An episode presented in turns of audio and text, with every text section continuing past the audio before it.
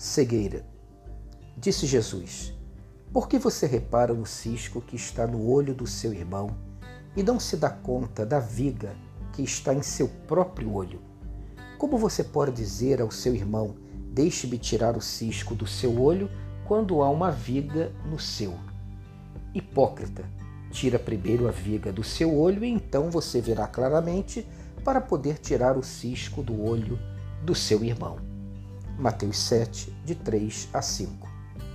Há um princípio ético que nos freia e ele é simples. Se você deseja contribuir de verdade para a vida de alguém ou se sente impelido a tratar com contundência o erro dos outros, deve ver primeiramente se a sua própria vida não está comprometida com o erro que condena e tenta reparar nos outros. Assim, é que se melhora a humanidade a partir da gente mesmo, sempre.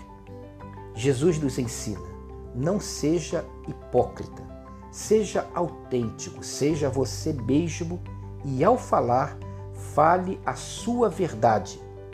Largue esse ar professorando ridículo. Quem não é capaz de enxergar os próprios erros não é capaz de julgar ninguém e não sabe nada de nada, pois a hipocrisia é uma cegueira que não impede apenas de nos vermos a nós mesmos, mas ela também impede que a gente consiga olhar para o outro com franqueza. Quem fala, fala primeiro a si mesmo. Sempre. Tenha um dia abençoado e abençoador sem cegueira.